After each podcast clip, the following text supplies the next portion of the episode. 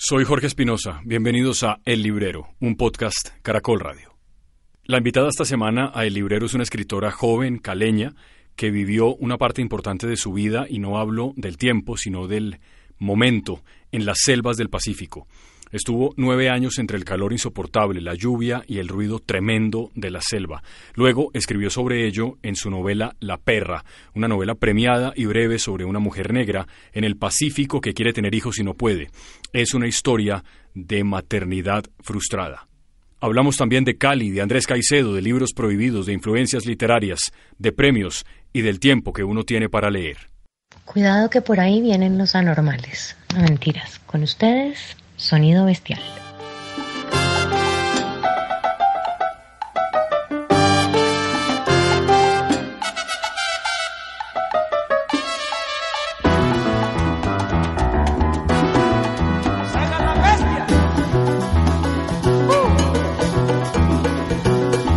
Capítulo 8.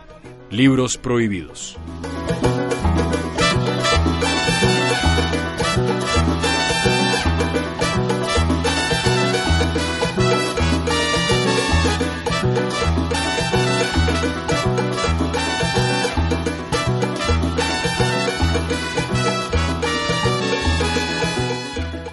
Bienvenidos.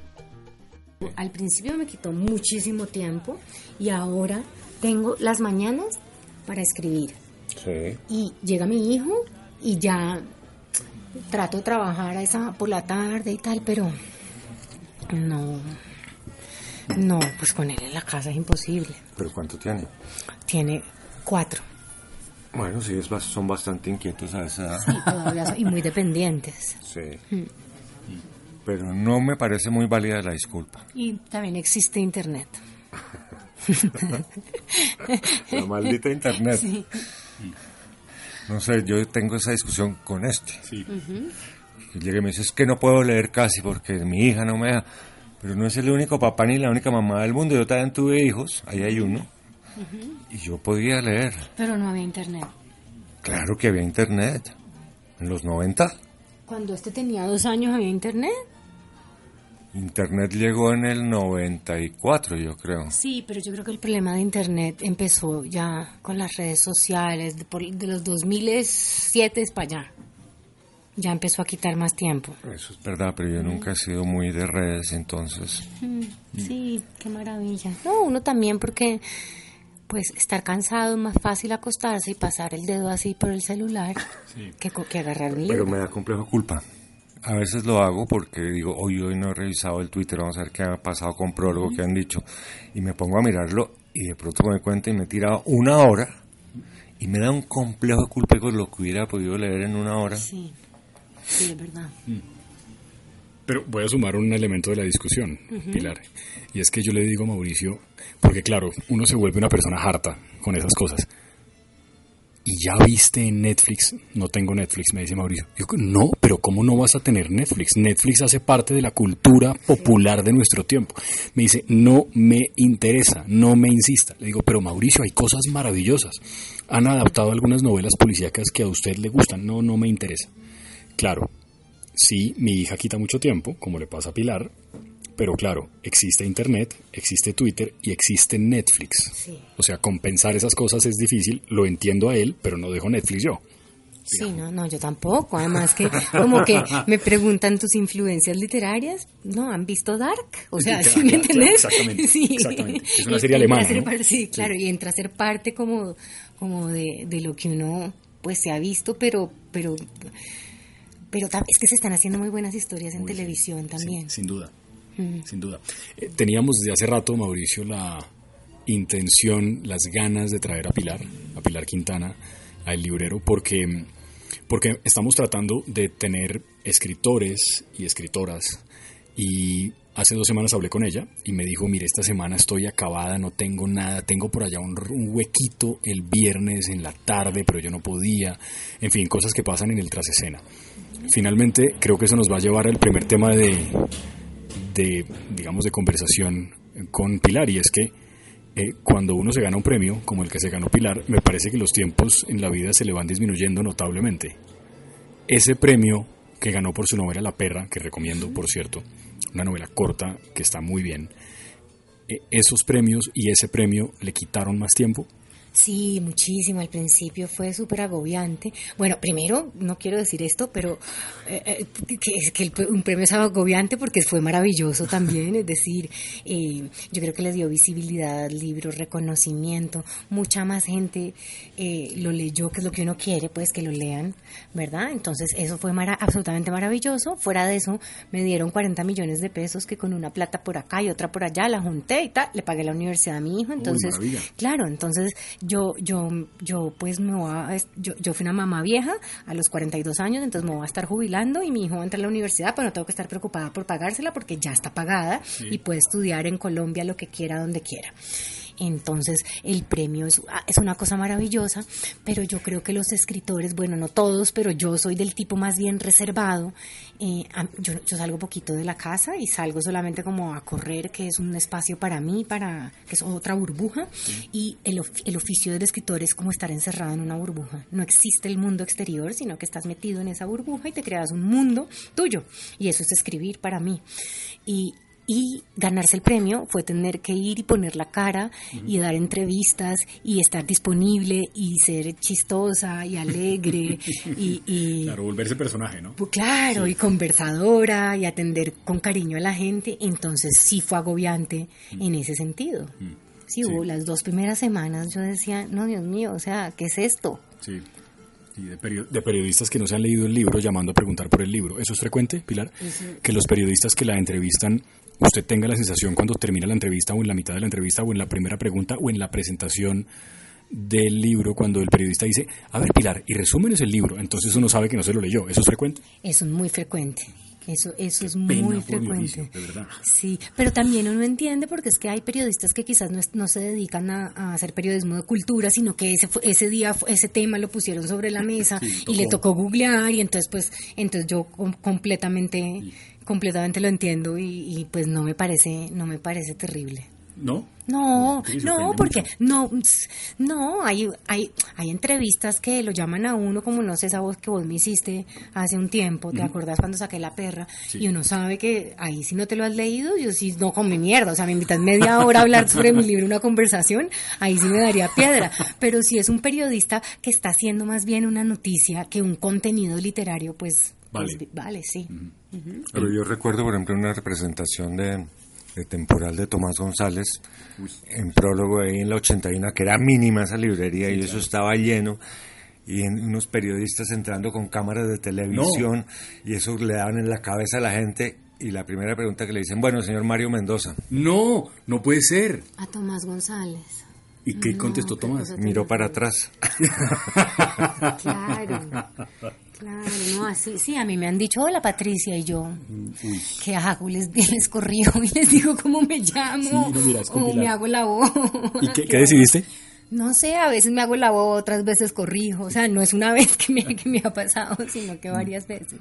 Bueno, los premios. Creo que fue Doris Lessing, Mauricio, no sé si usted lo recuerda, que cuando le entregan el Nobel, alguna vez la, entrevista, no sé si del país de España o lo que sea, y le dicen, bueno, ¿y cómo se siente? Y dijo, me jodieron la vida. O sea, yo estaba tranquila, escribiendo en mi casa, nadie me molestaba, hablaba con quien yo quería hablar, no recibía correos, me dieron un Nobel y me jodieron. No, no me acordaba de eso, me acordaba de verla sentada como en el pollo, en, la en un escalón enfrente a su casa, diciendo, no, pues yo estaba haciendo mercado y fueron a avisarme que me había ganado el Nobel y ahora aquí estoy sin saber qué hacer muy bien. No, pues claro.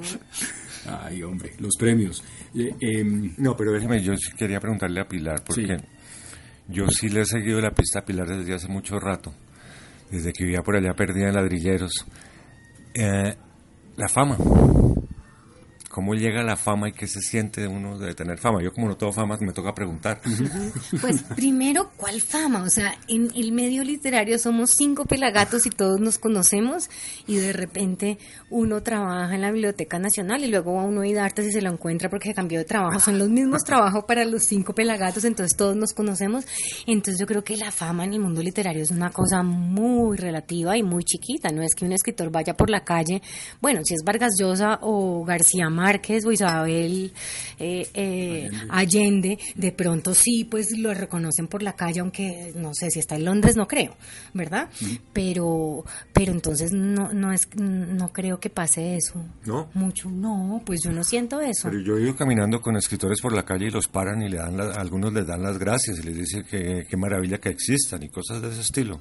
Sí, a mí me ha pasado, pero digamos, me ha pasado, pero, pero pasa en el circuito, digamos, no sé, durante la feria del libro, en la 26 llegando a Corferias, entonces, ay, espérese, fírmeme su libro, ¿verdad? O, o saliendo de un evento, no de la gente que estaba en el evento, pero uno está cerca a la Biblioteca Nacional y por ahí, no sé, están los estudiantes, no sé, me ha pasado como, como más en, en ese sentido. Y otra cosa, Pilar, que a mí me llama la atención, y lo leí una vez en esos diarios de Trapiello, que él cuenta que va en el tren, no sé, a alguna ciudad en España, porque tiene que ir a unos colegios a dar unas charlas, y piensa, y voy a llegar allá y todos los alumnos van a mirar para el techo, y a mí me toca ponerme a hablar del libro, y después cuenta pasa el episodio y cuenta, y entonces estaba hablando con ellos y yo los miraba y uno hacía muñequitos, el otro dibujaba, todos estaban aburridísimos conmigo ahí, ¿Eso, sucede? Pues sí, yo generalmente trato, hace poquito me invitaron a la Universidad Nacional a un evento donde uno lee y luego los estudiantes como el que le preguntan o la gente que está en el público pregunta, y yo les dije voy a leer la primera parte y luego les voy a leer otro capítulo de más allá, de mi novela, y empecé a leer y terminé la primera parte y no seguí leyendo. Y entonces yo preguntas y me dicen, pero nos prometiste que ibas a leer otra cosa. Y yo, ay, no, es que pensé que los estaba aburriendo, entonces mejor paré aquí. Eh, como que sí, porque a mí me parece que, pues, nosotros no somos tan divertidos como, como uno trata, pero, pero creo que la profesión no es no, no, que no tendemos a ser muy divertidos, ¿no? Y las cuestiones de las que nos ocupamos son, son, son más bien inexistentes o abstractas. Eh, entonces, sí, yo, yo por ejemplo no entiendo la gente por qué va a eventos literarios. Yo voy porque pues es parte de mi trabajo y me pagan por ir a un evento, pero como que a mí me dan ganas de ir a una charla donde va a hablar un escritor, no prefiero tomarme unos tragos con él y conversar en un bar y ahí sí hablamos de verdad de la creación y de cómo trabajamos. Claro, pero a veces es interesante sentarse, oír al escritor hablar de su mundo, un poco de desmitificar su propio mundo, porque es que la gente piensa que los escritores son como seres mágicos ahí que solo escriben, pero los escritores tienen hijos y tienen que leerles y tienen que pagarles universidades. Pagarles universidades, tienen que hacer mercado como Doris Lessing. Pero es que la, el, el, común piensa que los escritores son una cosa y que producen libros mágicamente y no tienen las necesidades básicas no existen para ellos. Sí, también me da la impresión esos son los eventos que más, a los que más me gusta ir que la gente piensa que los escritores son una gente inteligentísima, como que no son seres humanos, sino una especie, una categoría especial de humano inteligentísimo, elevadísimo. Entonces a mí me gusta mucho como como ir a un colegio y mostrarle a los estudiantes que que va, que somos gente normal. Alguna vez Melba Escobar, que es muy amiga mía, me hablaba como es que los escritores son una señores muertos aburridísimos, ¿verdad? Y sí, ¿verdad? Son unos señores muertos aburridísimos que están allá y, y, entonces ella tenía como un evento en Cali, en una biblioteca, con un, en una comunidad negra y con jóvenes a los que la literatura pues de Tomás Carrasquilla, eh, pues eso no les hablaba. ¿verdad? Y entonces como que Melba trató de, bajar de bajar la literatura de, de, ese lugar donde está su vida y mostrarle que, y mostrarles que las letras del hip hop y las letras del reggaetón, que ahí también había literatura. Uy. ¿Y, sí? Pues yo no soy reggaetonera ni hip hopera, pero le creo. Pero bueno. le creo, si ella lo ha visto y si ella lo dice, seguramente sí. Y creo que hay mucha gente que le gusta mucho el reggaetón, a mí es que yo no conecto. Uy, no, pasa lo mismo, sí. En cambio creo que la salsa sí es un género muy literario, por ejemplo. Sí, por ejemplo, pero digamos, digamos, mi papá tenía un grupo, y yo soy salserísima y me encanta y también creo que es muy literario y además literatura de protesta, como de crítica social, si me entiendes? Rubén Blades para empezar, pues. Sí, exacto. Y pero mi papá tenía un, mi papá también, mi papá es muy musical y tenía un grupo como de señores de su edad, mi papá tiene 87 años y de toda la vida tenía unos amigos que se reunían y oían bolero y era como una tertulia sobre el bolero. Oían y tenían que hacer exposiciones y lanzaban teorías y tal. Y a uno de esos señores la salsa le parece como a nosotros el reggaetón. No. Que le parece que es así como, o sea, cuando yo le dije que me gustaba, me miraba como, pero usted, eh, ¿qué, qué, qué clase de persona es para gustarle semejante porquería? Y yo, Sí, le voy a contar una anécdota, un paréntesis, simplemente hablando de la música y de ese tipo de las cosas de los géneros y de cómo van cambiando los tiempos, ¿no? De pronto, sí, nosotros estamos en ese lugar equivocado. Cuando en algún momento la disquera de Frank Sinatra empezó a generar pérdidas, alguien le dijo, no, pero hermano, es que está muy bien, los Cooners o como se llaman, eso está muy bonito, y cantan como usted, y es fantástico, y cantan unas letras muy lindas del cancionario americano, pero hermano, hay que poner a Elvis Presley, hay que poner rock and roll, viejo. Y Sinatra dijo, no, pues eso sí, qué horror. ¿Quién? ¿Elvis qué? ¿Con ese pelo? ¿Con esos pantalones? No hay la menor posibilidad. Y finalmente terminó contratando a Elvis Presley en la disquera de Sinatra y terminan cantando por ahí en un archivo perdido una canción juntos. Y era lo mismo, a Sinatra eso le parecía el horror de horrores. Luego sí, de pronto estamos equivocados. No que yo esté comparando a Elvis Presley con, Don Omar, ¿no? Pues qué pena. yo no sé si, si, equivocados, pero yo no quiero volverme como una viejita anticuada que lo que no le gusta entonces no es y no le sí, no, pues el reggaetón bacano para los que les guste, a mí a mí no me gusta, pues no he conectado, no no no no, le encuentro. un momento, si tomamos la letra del reggaetón y de un bolero, en el bolero hay mensaje, en el bolero está pasando una crisis, está pasando un amor roto, sí, hay unas cosas que hay una vivencia. Pero una baby a las 3 y una baby a las 4 y una baby a las 5. bueno, yo no puedo hablar del reggaetón porque no me he puesto a leer letras y hay unos que dicen que hay unos reggaetones buenos, entonces, pero yo no los conozco, ¿verdad? Pero sí puedo hablar, digamos, en los en los 2000 tenía yo unos alumnos, yo era profesora de inglés en Juan Chaco, en el Pacífico colombiano y tenía yo tenía treinta y pico de años y estos eran unos peladitos de colegio de 14. Y yo decía, ¿cómo putas les enseño yo inglés a esta gente?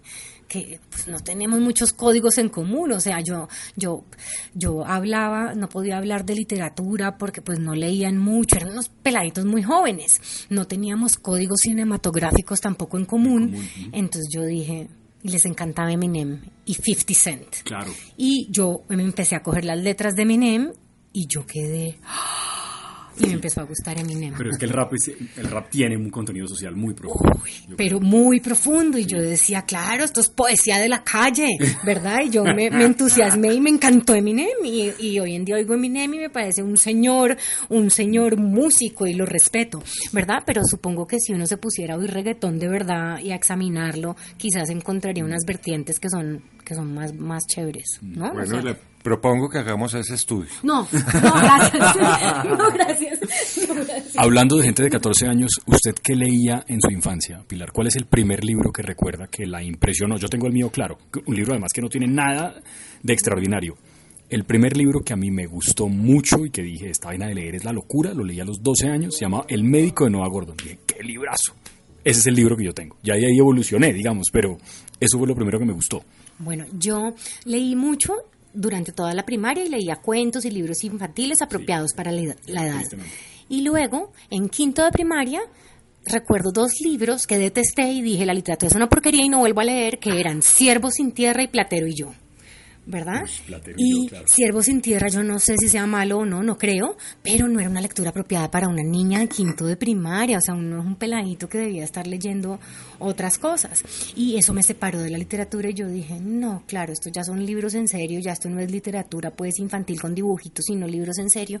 Y yo dejé la lectura, pero pasé a bachillerato y allá había una biblioteca muy completa y había una bibliotecaria chévere. Y entonces yo le conté mi historia y que me habían puesto a leer eso y que la literatura me dijo, pero ¿qué te gusta leer? ¿O qué te gusta? Y empecé yo a contarle y ella me empezó a recomendar. Entonces yo leía, yo leí como Jane Austen en el... En el el primero bachillerato, más o menos. Yo creo, que, yo creo que eso debió haber sido en segundo o a finales de primero, cuando ya le volví a darle como una oportunidad a leer y empecé a leer libros como de damiselas en peligro y de caballeros andantes que las rescataban y ese tipo de cosas, pero toda era buena literatura. Yo no me acuerdo qué títulos leí exactamente, sé que estaba Jane Austen, leí por ejemplo esta señora Pearl Buck, la, eh, eh, leí, leí Las Bronte, leí cosas como chéveres, leí literatura clásica y luego, luego en tercero de bachillerato empezamos literatura ya más en serio con una profesora que era maravillosa y ahí leímos eh, Ana Karenina, leímos Madame Bovary, leímos ya literatura clásica y yo ya estaba ahí conectadísima y era capaz de leerme eso con toda tranquilidad.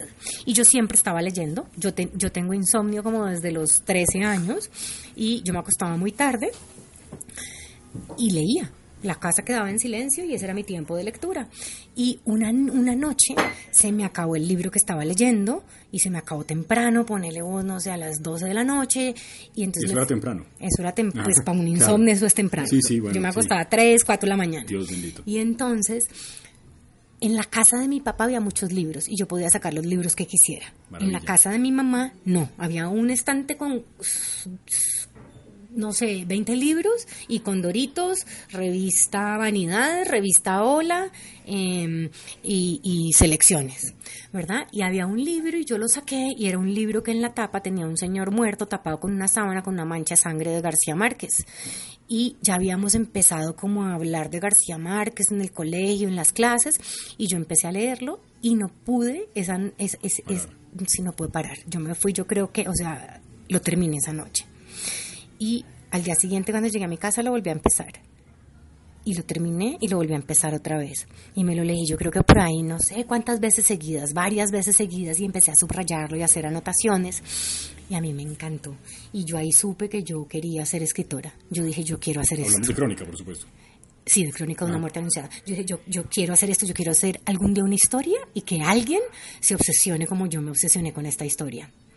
Entonces en, mi colegio había el grupo A y el grupo B, las de A hacían más énfasis en matemáticas y las de B en literatura y hacíamos una tesis de grado para graduarnos, una tesis sobre un libro que nos hubiera gustado.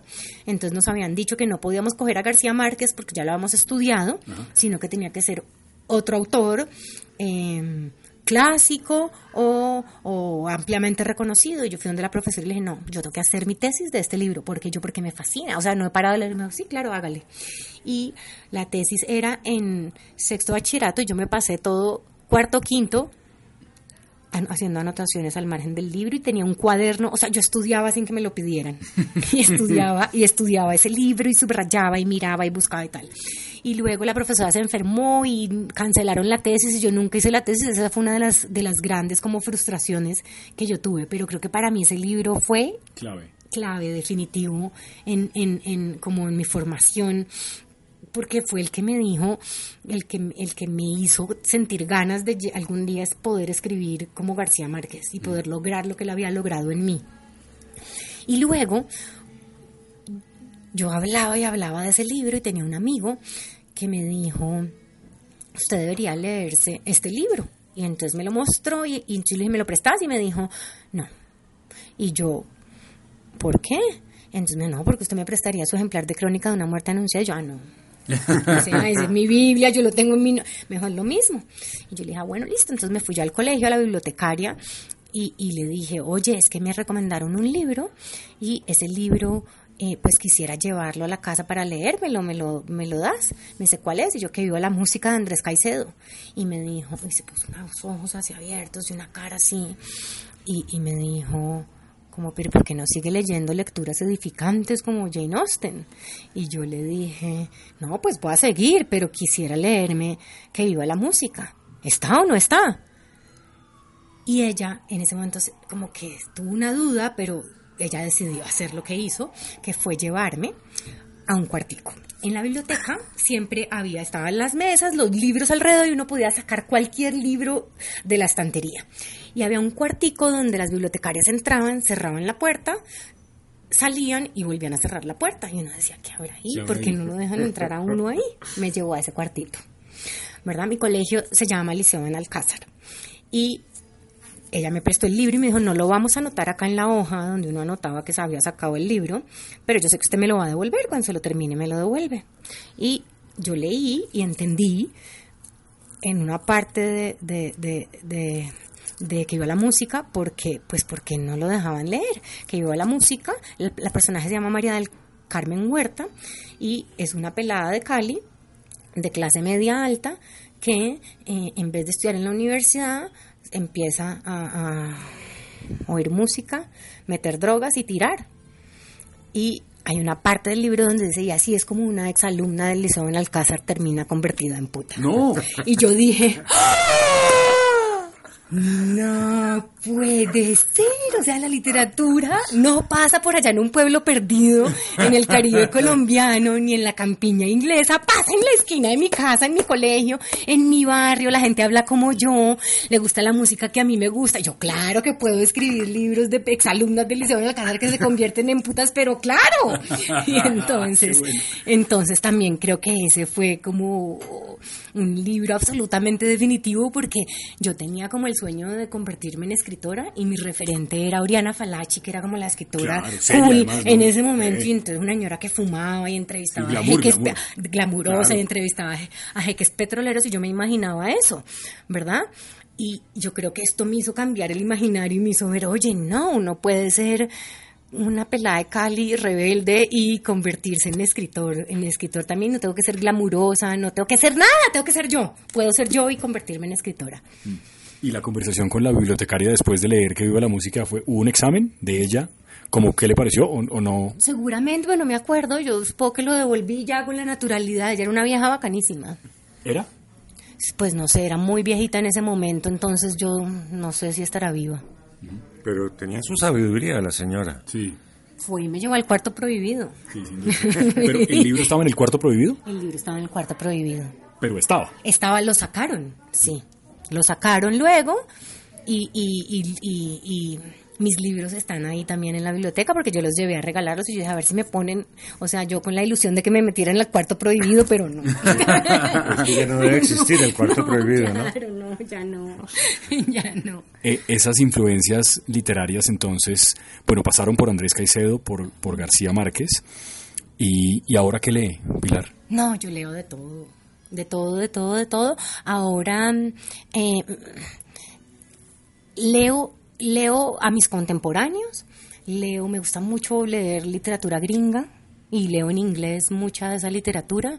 Me gusta la novela negra, me gusta la ciencia ficción, me gusta el cuento, me gusta el terror, me gusta como me gusta el género y también me gusta la literatura pues como que no que, que- la que no tiene género pues como que no sé cómo llamarla como hoy nos decía nos decía él que nos decía la literatura la novela negra y la no negra Sí. que es toda la demás Sí.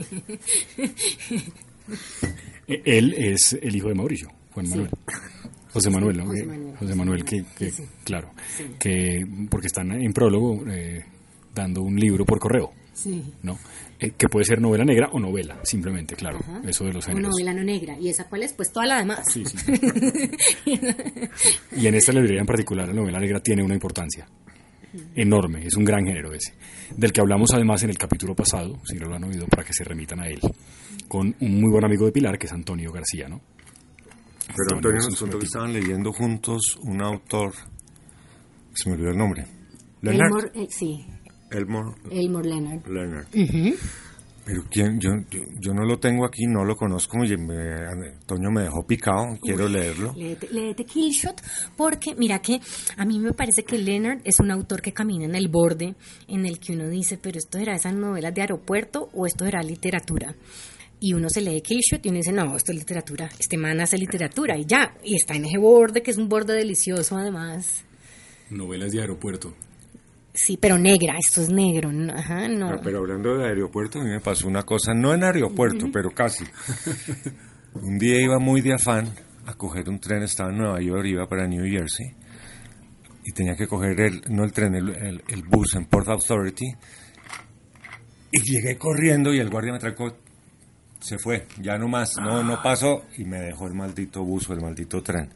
Entonces me devolví y pasé al lado de un puestico de esos que hay ahí, y había una- un estante con libros de esos que dan vueltas y me puse a mirar y estaba el libro de cuentos de Kingsley Amis y lo cogí. Y algo me sonaba que alguien me había hablado de él. Lo compré, me senté a leer, casi me vuelve a dejar el tren y descubrí uno de los autores más maravillosos que he descubierto en un pseudo aeropuerto. Sí, exacto, que bordean eso. Digamos, a Patricia Highsmith ya no, pero la vendían así. Eso era Patricia Highsmith, era una autora de kiosco, de, libro de pasta suave y, y una literatura que no era apreciada. Y a mí, Patricia Highsmith me parece como la gran señora del Extraordinaria, extraordinaria. Sí, ha sido recurrente en este podcast, Patricia Highsmith. Tal vez menos de lo que debería, en realidad, porque yo estoy de acuerdo en que es fascinante. ¿Cómo se llama el libro de, cuentos, el que descubrió en el en Port Authority? El de Kingsley Amis, es el papá de Martin Amis. Era. Mm, oh, qué interesante. Lo acaba de reeditar ahorita uh, Impedimenta, una edición preciosa. ¿Y son cuentos como de qué tipo? Eh, son cuentos de los años 40, 50, 60. Son cuentos cortos, con un sentido del humor, ese sentido del humor inglés maravilloso. Eh, de ahí para adelante le toca leerlos. Eh, ¿Se puede leer, del, se puede vivir de la literatura, Pilar? ¿Eso es posible? ¿Como solamente escribiendo? Sí, pero casi nadie. sí, pero es muy difícil. O sea, es una aspiración Imagínense qué tristeza, uno estudia para ser abogado y uno va a poder vivir de su, de su profesión y vivir más o menos, o sea, mantener una casa, mantener a los hijos. Aspirar vivir de la escritura, yo creo que es, y de la escritura literaria, muy difícil, muy difícil, y creo que muy pocos escritores lo logran, pero se logra. Mm. Sí, pero muy pocos lo logran en el mundo, eso no es una cosa exclusiva del caso latino, pues sí en el mundo. Y, digamos mucha gente como que tiene el imaginario de que no aquí no se puede pero en otras partes sí.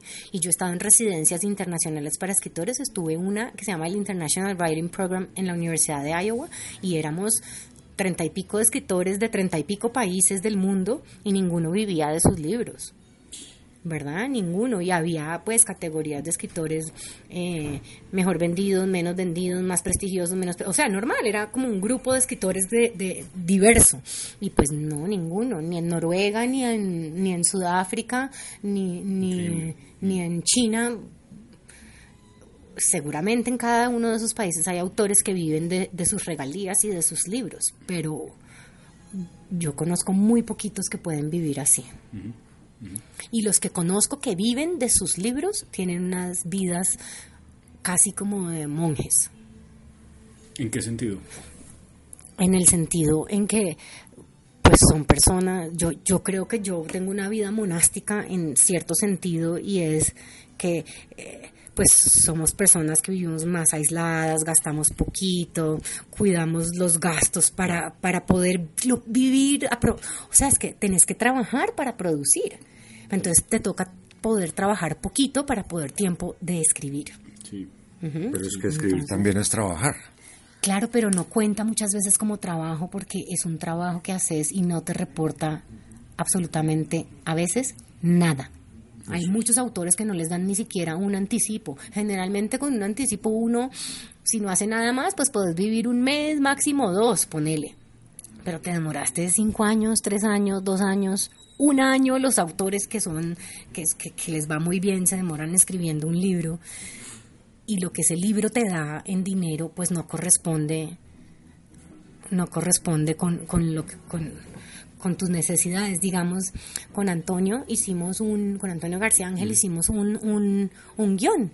Y el guion comparado con literatura pues nos pagó muy bien, pero hicimos cuentas y duramos como siete años trabajando. Y lo que recibimos fue como un salario mínimo entre los dos durante los siete años, es decir, ponele 300 mil pesos al mes cada uno cuando recibimos el dinero siete años después de estar trabajando gratis, ¿no?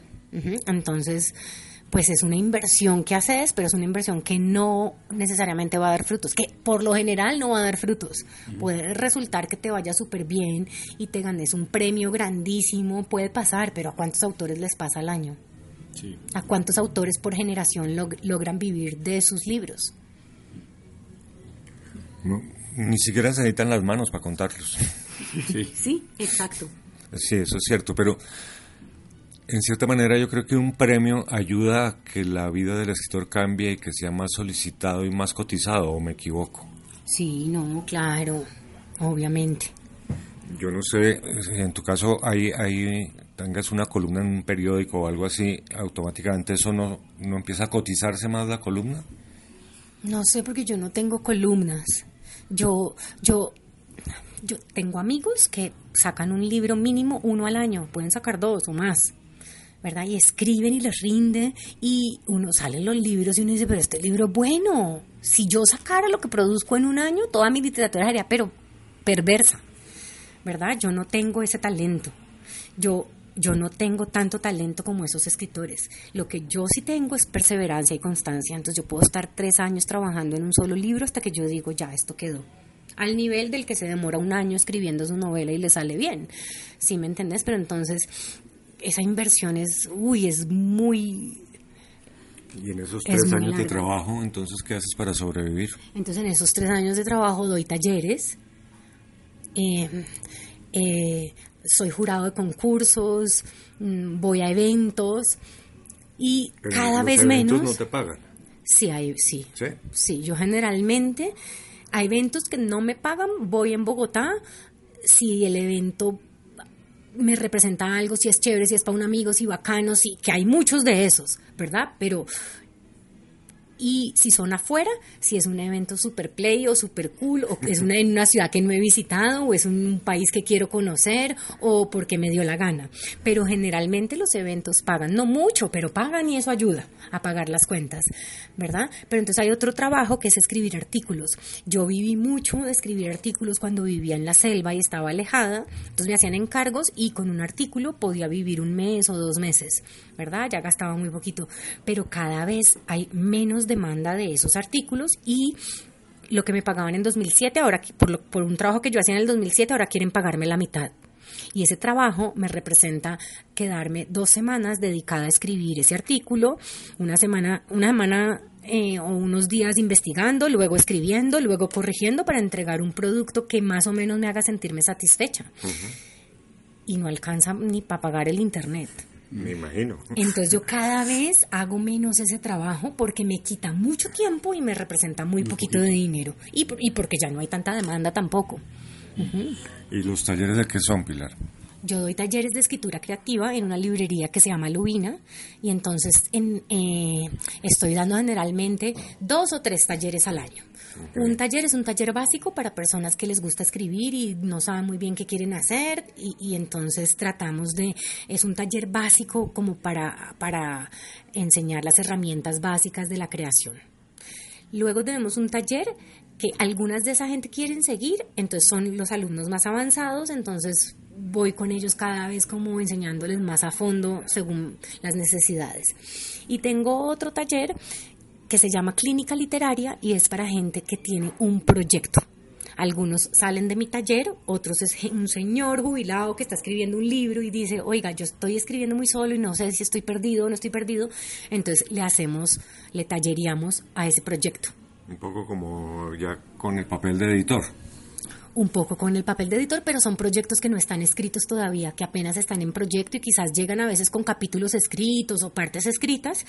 Y lo que hacemos en la clínica es empezar de cero a que tengan claridad sobre su proyecto, se sienten a escribirlo y entonces es, es por ejemplo, la clínica literaria empezamos unas personas y quisieron seguir y ya llevamos un año de clínica literaria y hay una persona que ya terminó una novela de ciento y pico de páginas en, en, la clínica, otro terminó un libro de cuentas y otra que entró más adelante planteó su novela y yo creo que ya está lista para que yo la suelte y se vaya a terminar de escribirla.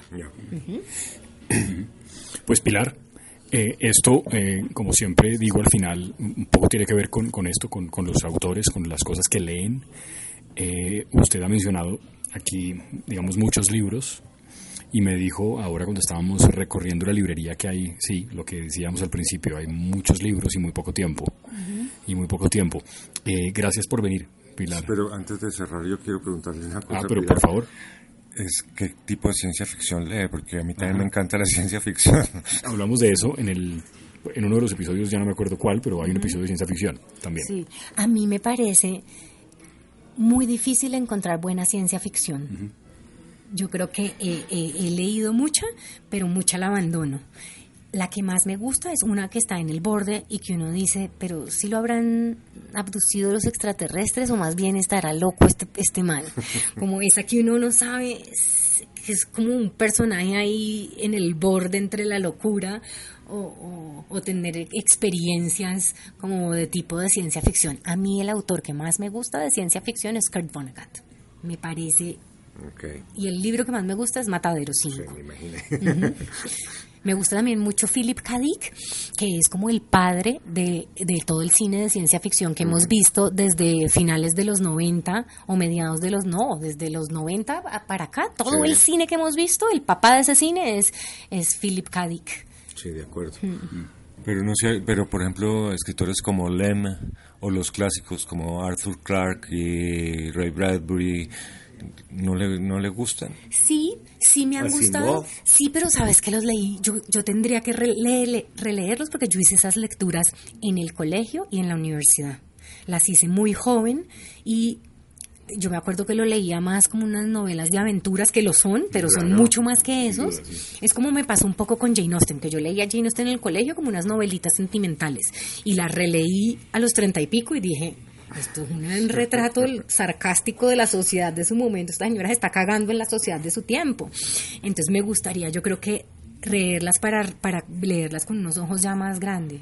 Y este contemporáneo, el de, por ejemplo, el de la trilogía de Marte, No, no lo he leído. se llama Stanley Kim Robinson, ¿sí? Kim Stanley Robinson. Kim Stanley Ah, Robinson.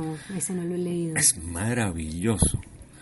Ah, El más contemporáneo que leí es uno, ay, ¿cómo se llama? Que, que tiene sus obras gratis todas en internet, que es un activista eh, como el, de todo gratis y tiene una tiene uno muy bueno que sucede en- como en Disney World. Y ay, ahorita busco y les digo el nombre. Ese fue el último que leí, pero también es una ciencia ficción ya muy hardcore para mí que que como que, que bordeo más, como estoy en, en un borde más que me gusta más la ciencia ficción de borde. ok. Sí. Gracias, Pilar. De verdad, chévere que haya venido, eh, que nos acompañe y hay novela pronto. Pues esperemos que sí, estoy trabajando duro. Bueno, muy bien. Gracias, Pilar.